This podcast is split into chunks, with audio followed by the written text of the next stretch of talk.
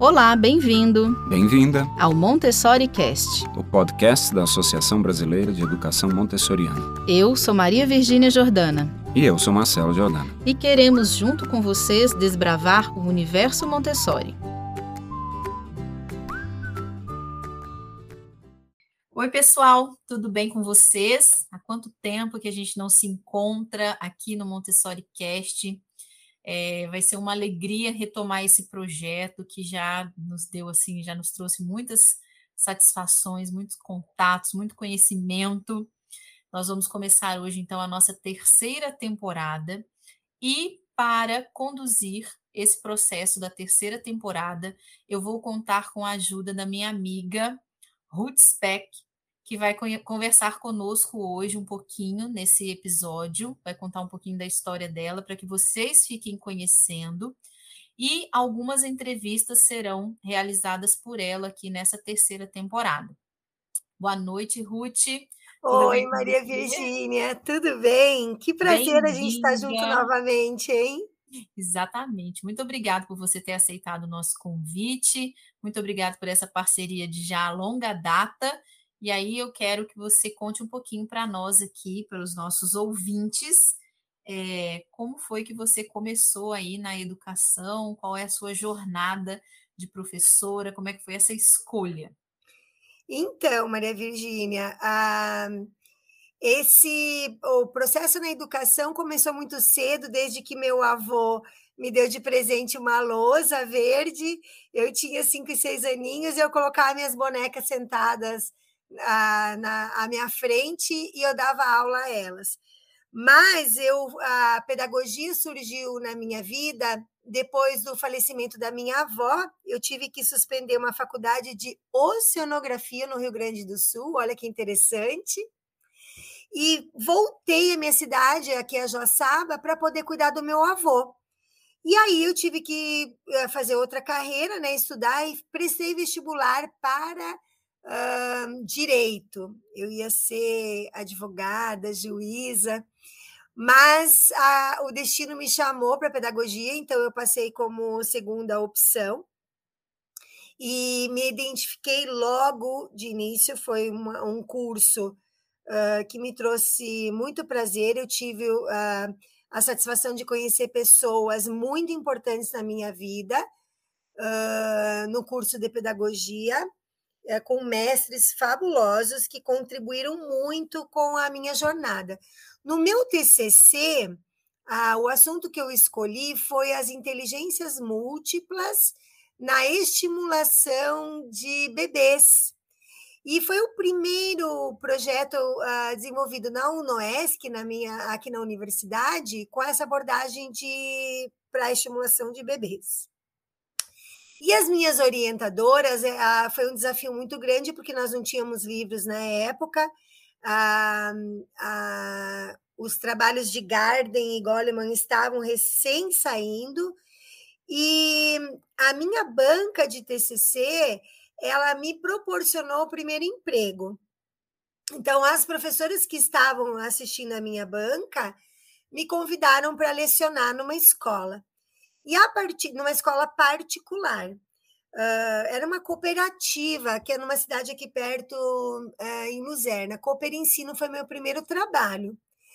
E a partir daí, uh, esse um ano que eu fiquei lá foi um ano de muito aprendizado também, porque eu tinha saído com a teoria fresquinha, mas não sabia nada da prática. que a maioria das pessoas que atuam na educação, elas são estagiárias ou elas são ah, CTs, que a gente chama, né, que são trabalham sem ser uh, ou começam muito novinhas. Eu comecei o processo na pedagogia, eu já tinha 28 anos. Então eu comecei, foi tardio o meu ingresso, né, na educação.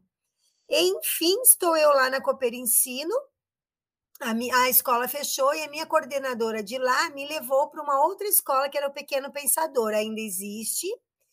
Uh, é uma escola forte de uma cidade vizinha, que é Ervaldo Oeste. As meninas são maravilhosas ainda. E quando eu estava lá por seis meses, o girassol me chamou, porque eu tinha um filho Montessori. E a minha diretora do Pequeno Pensador disse assim: você tem que trazer seu filho para cá. E eu disse, ó, oh, Glória, como é que eu vou levar agora, tirar do método que eu amava, tinha paixão, mas nunca tinha sido convidada para trabalhar lá. E eu estava no Pequeno Pensador. Quando eu iniciei no ano no Pequeno Pensador, eu passei no concurso da prefeitura. Porque a maioria das perguntas na época do concurso eram sobre Gardner, Celso Antunes e Goleman. Então, tudo que falava o meu TCC. E aí lá fui eu, entrei no município, audaciosa eu. E naquele no outro ano, no outro ano, o Girassol me chamou, eu terminei o ano no Pequeno Pensador e fui para o Girassol. Aí estou eu lá no Girassol, começando uh, uma jornada, era uma escola pequena, com 50 alunos, e eu vim para somar para uma sala de agrupada de 3 a 6 anos. Elas eram em três sócias, a minha coordenadora era a Patrícia Costa, e foi um aprendizado muito grande logo no início. Elas me convidaram para estar na primeira série do ensino fundamental, que era um desafio muito grande. E nós fomos, nós tivemos cursos durante um ano, um ano e meio, com um Sigma que vinha de, de Lages para nos capacitar. E a gente descobriu que ia ter um curso no Constructor. E lá fomos nós, essa viagem é épica, né? Todo mundo ri, mas foi verdadeira. Nós fomos uh, numa sprinter em seis meninas, junto com as meninas de Lages, para o Rio de Janeiro. E essa formação foi uma formação assim muito forte, causou memória de longo prazo com a nossa mestra Talita e foi algo assim de extrema vivência, foi um negócio, a gente dormia na escola, comia lá, foi um negócio muito sensorial e muito forte, que até hoje tem memórias, eu tenho memórias assim muito presentes na minha vida que eu levo até hoje na minha carreira de aprendizagens que eu tive lá. Não foram todas do amor. Eu sofri muito uh, com algum, alguns paradigmas que eu tive que romper. Mas eu aprendi lá com a nossa mestra que um dos pilares mais importantes do método Montessori é o adulto preparado, né?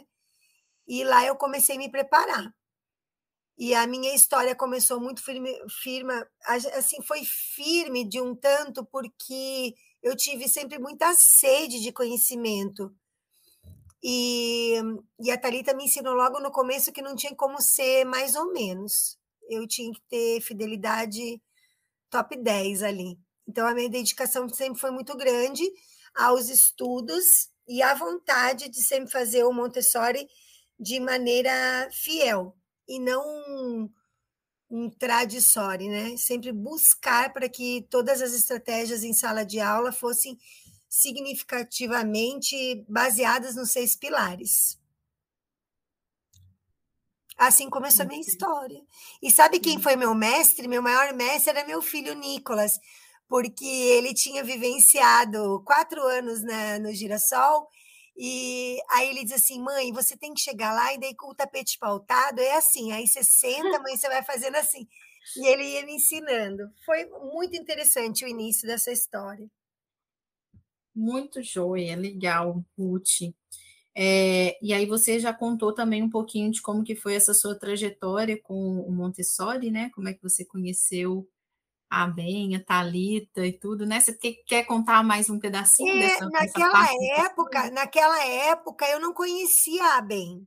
A Ben eu vinha conhecer, vim conhecer agora, na época do, da, da pandemia, porque eu fui uma, eu sempre fui uma pessoa muito, ah, como é que a gente chama, analógica. Eu não sou digital. Então, Eu não possuía celular antes do Covid, eu só ligava do fixo para o fixo. Eu não utilizava Instagram. Eu tinha o Orkut, que foi criado na época que eu estava no Constructor. Uma colega, Marcela, sentou na frente do computador e criou meu Orkut naquela época. E era a única rede social que eu usava em e-mail. E quando o Covid veio, uh, eu tive que, de uma maneira muito estranha adentrar nesse mundo, porque eu tinha tempo livre. Eu fui a minha, a, o girassol reduziu a minha carga horária e eu tive que uh, providenciar uma renda, né, para poder uh, suprir meus custos, né? E o município também eu estava online. Então, quando eu comecei a a descobrir esse mundo online, eu disse: o que é isso? Eu achava que conhecimento estava só nos livros, mulher. E quando eu entrei no computador e vi o Instagram, o Pinterest, eu falei que, meu, o mundo assim, ele mudou. Não que ele já não existia, ele abriu. Eu tinha aquele negocinho lá das viseiras dos cavalos assim do lado e o negócio abriu. Tudo que todo mundo já conhecia, mas eu não tinha acesso por ignorar mesmo esse mundo. E aí, tudo que era muito longe, que para nós aqui em Joçaba, quando as pessoas que começaram comigo há 20 anos atrás no Gira, quando eu falo que eu estou em contato com a Thalita, que eu estou falando com a Thalita, todo mundo diz que é onda, né? Porque ninguém acredita que a gente tem esse acesso agora. E o Sérgio Murilo também da, do, que faz a nossa formação em Florianópolis, são todas pessoas muito acessíveis agora, devido à internet. Então, nós estarmos aqui fazendo esse podcast e as pessoas terem o conforto do celular de ouvir história de outras pessoas, se reconhecer e poder fazer o processo de identificação para iniciar a carreira, é algo muito fabuloso, mas não foi fácil, foi um processo doloroso, onde eu tive que passar por essa transformação. Claro que para quem gosta de falar, colocar um microfone, uma câmera na frente, não é muito dificultoso, né? Sim. E mas a responsabilidade aumentou muito. Porque a partir do momento que você vai falar com pessoas que conhecem o método, são estudiosos no método, não dá para você ficar falando abobrinha você precisa buscar buscar muito conhecimento. E eu uh, me aprofundei mais ainda, né? Porque com medo de estar tá falando abobrinha. Esse meu lado uh, expansivo, ele continua, mas uh, com muita responsabilidade, porque as pessoas geralmente, como o Montessori é muita educação para paz, falar baixo, pausadamente e apaixonar as pessoas. Esse meu lado um pouco expansivo ah, demora para apaixonar, sabe, as pessoas. Às vezes elas criam uma versão meio engraçada. Mas isso não me impede de chegar até as pessoas por outros caminhos, Sim. né? E que o Montessori possibilita. Mas a, a, o conhecimento, quer dizer, eu costumo dizer que a informação está aí. Uhum. Por tudo quanto é buraco, por tudo quanto é. Gente, eu nem sabia o que, que é mãe Montessori, pai Montessori, mestre Montessori, Montessori. O Instagram tem assim uma, uma vasta janela para o Montessori. E isso está causando com que as pessoas mais antigas e mais tradicionais, dentro do método, busquem algumas. Um, como eu vou chamar disso? Uh, algumas situações que, que, per, que permeiem que estruturem bem, principalmente os seis pilares, para as pessoas uhum. não confundirem alguns uhum. conceitos montessorianos. É. Né?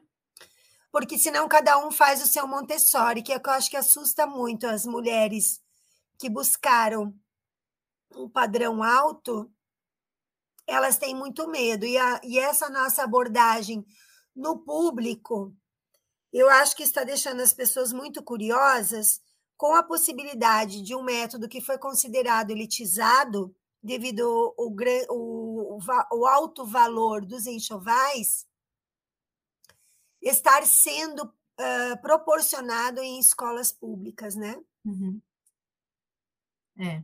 É, esse aí já é o outro o assunto né, que a gente ia tocar hoje, inclusive é um dos temas da, dessa terceira temporada, né? Isso. A educação Montessori na escola pública. E aí, Ruth, queria que você nos contasse um pouquinho desse desafio, né? É, que faz parte aí da sua praxe, né? Da sua atuação enquanto profissional da área da educação na escola pública e com o método Montessori, né? Que você nos contasse um pouquinho de como que foi essa, esse uso aí dessas duas abordagens, né? Isso. Ah, eu sempre gostei muito, sempre fui muito generosa com o que eu aprendo. Uh, gosto de compartilhar. E quando eu descobri dentro da neurociência que quanto mais eu falo do conhecimento, o meu cérebro potencializa esse conhecimento, eu tinha uma vontade muito. Uh, quando você se torna Montessori e vive o Montessori, a diferença que eu estou buscando a partir de 2020 é não só fazer o Montessori, mas é o viver o Montessori. E eu tenho buscado isso nos meus cursos de formação para que as pessoas parem de ficar fazendo o Montessori e busquem viver. Quando você busca viver o Montessori, você acaba levando o Montessori para todas as áreas da sua vida. E como eu dava aula em dois lugares, não tinha como eu fechar uma porta e a partir dali eu ter práticas tradicionais. Não existe isso. Mas eu tive que adaptar. E aí eu descobri, é o que eu tenho falado também nos cursos de formação, que o maior investimento que qualquer pessoa uh, deveria buscar ter no método não é o enxoval, não é o material, todos esses uh, itens eles são muito importantes para a metodologia. Mas o mais importante de todos é o adulto, o capital humano. Quanto mais você investe no capital humano, mais esse professor vai fazer o Montessori com graveto, com uh, materiais adaptados. E se utilizar de recursos que talvez antes não fossem pensados no aluno. E aí eu costumo dizer isso, que uh, existem algumas situações dentro de um layout de uma sala Montessori que ela tem uma diferença quando ela é pensada num ambiente educador. E nas creches e no espaço público, o ambiente não é visto como educador. Então, as professoras, não são todas elas, mas elas têm a prática de terem baús, né, com os brinquedos, e em cada momento elas jogam o baú, elas viram o baú em cima do tatame, e as crianças brincam, manuseiam, e depois jogam tudo dentro do baú novamente. E eu fui fazer um estudo e pensar por que é que professoras do pré e maternal, crianças a partir dos três anos, que já caminham e se utilizam das pernas para estar numa mesa, em outro lugar, ainda tinham que brincar com ah, esses recursos no chão. E eu vi que essa cultura vinha do berçário, né? Então, elas perpetuavam essa prática. E eu, em sala de aula, quando eu estava dando aula nesse maternal, que na época era considerado pré-1, pré-2, pré-3, eu já visualizei que eu precisava de um espaço diferente. E que esse espaço, talvez naquela época eu era muito cru. Agora eu sou mal passada, mas naquela época eu era cru mesmo. Mas eu já levava algumas práticas como o ambiente, eu tinha estantes onde as crianças uh, podiam pegar e trocar os seus trabalhos eu tinha, eu estava assim, eu era um embrião do que eu poderia ser, mas eu já tinha indícios de que ali teria livre escolha e teria o meu aluno como uh, o protagonista né, dessa prática. E aí acontece que no público a gestão uh, ela interfere bastante no seu trabalho ou ela ajuda ou ela atrapalha. Em alguns momentos, eu não tive a liberdade de poder ter as práticas Montessori. Quando eu mudei de. Eu, como eu tive que mudar de creche várias vezes, eu fui levando assim uma sementinha no meu dia a dia. As pessoas que passaram por mim, elas já identificavam que tinha alguma coisa diferente ali. A maneira como eu sentava, a maneira como os meus alunos se portavam, a minha rotina era muito diferente da rotina das outras crianças. E não eram todas as pessoas que gostavam disso. Algumas pessoas se incomodavam com essa prática. E quando eu voltei para a escola onde estou agora, para essa creche que eu estou agora, eu tive uh, gestoras que me possibilitaram trabalhar com uma abordagem que é a abordagem que eu tenho agora. Então, eu tive que crescer. Eu passei 16 anos no berçário, no nido, porque é a idade que eu mais sou apaixonada pelos bebês e toda a capacidade neural de um bebezinho e a seriedade que a gente tem que ter com os bebês. O meu projeto começou aí, né? Estimulação dos bebês. E só que eu estourei todos os meus ligamentos de um lado e não posso mais trabalhar com essa idade, pegar eles que eles né, são leves e pesados, eu não posso mais. Então eu fui uh, só para trabalhar com crianças de 3, a 6, 3 anos acima, que eu não preciso pegar elas no colo. E aí eu disse: não, agora, já que eu vou ter que trabalhar com essa idade, eu vou diferente. E graças a Deus e a Mary, as pessoas que ficaram comigo é, nesses cinco anos uh, são as minhas auxiliares eram uh, estagiárias do, da escola Girassol que vinham de manhã. Olha que interessante. Elas apareciam lá, eu dava de cara com elas lá dentro da minha sala. Eu tive a liberdade de duas gestoras me proporcionarem uh, o fato de eu poder modificar o ambiente e a minha rotina, e as minhas crianças terem liberdade de ir e vir da sala de aula para alguns outros locais que em outras salas não tem. E eu comecei a trazer as estantes divididas por área de conhecimento, uh, ter a rotina de livre escolha, até por final agora, desde o ano passado, nós temos os tapetes que também delimitam um espaço para o uso. Mas eu só pude no público ter essa abordagem porque eu tinha uma caminhada já, então eu já podia, o meu olhar já era um olhar diferente. Pude, as minhas gestoras uh, confiaram no meu trabalho e viram que o aluno tinha um ganho com isso. Os pais também foram muitos, muito parceiros nesses anos que eu pude ir uh, galgando. Então, foi assim: um, passe, um ano eu tinha as estantes, o outro ano eu tinha os materiais, mas assim, nenhum dos materiais que eu tenho em sala de aula, nenhum é montessoriano. Nenhum é cientificamente preparado. Mas, mas porque eles são caros realmente, e o município não fez esse investimento. Então, o investimento foi meu, o enxoval que tem lá dentro é meu. Mas eu tive o cuidado de ter aqueles conceitos fundamentais de alguns materiais, principalmente os sensoriais. Classifica, levando em conta a classificação e a seriação, que é um processo mental, né, de cognição, e eu tenho cuidado de separar por área, que é que é o layout Montessori, e a rotina e o trabalho pessoal. Então, alguns pilares eu consigo ter na rotina. E esse trabalho no Instagram me possibilitou conhecer professoras de outras escolas que começaram a ver o meu trabalho e me chamar no Instagram.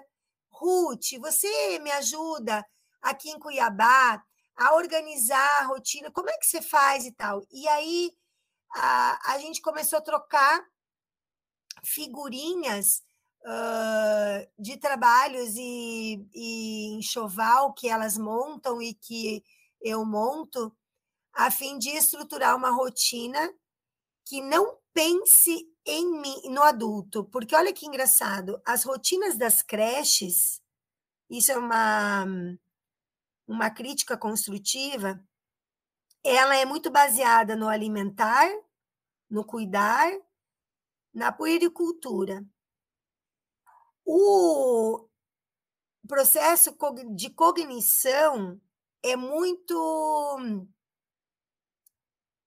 é irrelevante. Os pais acreditam que até os três anos eles vão para a escola para brincar. E aí é muito engraçado quando eu uso o termo escola, trabalhar. Uh, e eu costumo trazer os pais para muito perto e sempre trazer, uh, dar para eles clareza da minha prática, porque eu aprendi nessa minha caminhada que ter os pais ao meu lado tem um, um benefício, uma pessoa que, fica, que se beneficia com isso, que é o meu aluno.